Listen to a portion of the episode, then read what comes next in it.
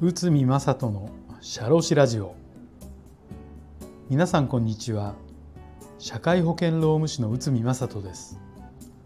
この番組では私内海が日常の業務や日常のマネジメントで感じたことをお話しております。はい、えー、今回もですね、えー、管理職に関することなんですけど今回は管理職の要件とは？こちらを解説いたします会社は監督もしくは管理職の地位にあるもの、まあ、これを管理職とまるっと言いますけど、まあ、そういった人については残業代や休日出勤手当の支払いを免除されています。まあ、これは労働基準法という法律でそういうふうになっております。そしてこの残業等を免除させる管理職についてよくご相談を受けることがあります。それは法的に残業等が免除される地位にあるものに該当するか否かということです。じゃあまず法的な、えーと、定義見てみましょう。労働基準法ではこの監督もしくは管理の地位にあるもの管理職について経営者と一体的な立場で仕事をしている。出社退社や勤務時間について厳格な制限を受けない。その地位にふさわしい待遇がなされている、まあ、こういった条件の中で、えー、該当する人を言います。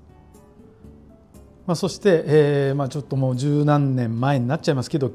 マクドナルドの店長が管理職かというふうに争われた裁判があります。日本マクドナルド事件東京地裁平成20年1月なんですけどこの裁判でもですねこの経営者と一体的な立場で仕事をしているかでその地位にふさわしい待遇がなされているか、まあ、この辺が争われたということで、えー、と会社がこの地裁判断では負けてます。で裁判はその後、えー、と控訴して和解で決着ということなので、えー、最終的にはその判裁判所の判断というのは折りずに和解で解決したということになりますね。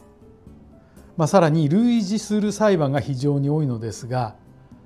会社側が負けているものが多数という結果になっています。しかし会社側の主張が認められた裁判もありますのでここでご紹介します。セントラルスポーツ事件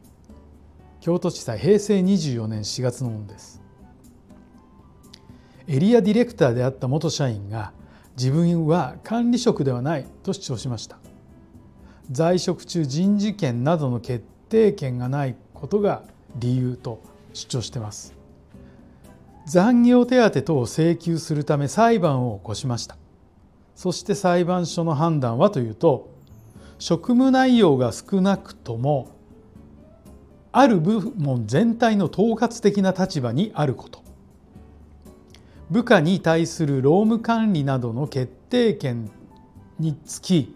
一定の裁量権を有しており持ってますねこれのこの人ね。人事効果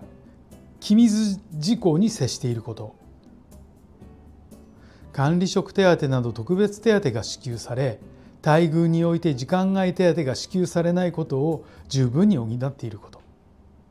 非管理職の最上位職の基本給が月額約28万円であるのに対してエリアディレクターは約53万円で業務給の上乗せがあったということです。自己の出退勤について自ら決定する権限があること。元社員は管理監督者であるとして会社側が勝訴しました。この裁判は多くの裁判では認められにくい管理職いわゆる管理職が認められた珍しいケースです。なぜ管理職として認められな認められたのかというと本人に与えられていた人事権が明確であった、えー、予算の作成権限を持ってたり人事上の機密にも接していた一定の裁量権を裁量を持っていたということですね。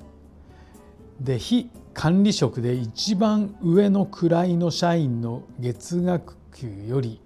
エリアマネージャーの月額給いわゆる月給は2倍ぐらいで管理職として十分な待遇であった。人事部に勤務状況表を提出する際に誰からも管理されておらず遅刻相対欠席欠勤によって賃金が控除されたことがない。出勤の時間を拘束されておらず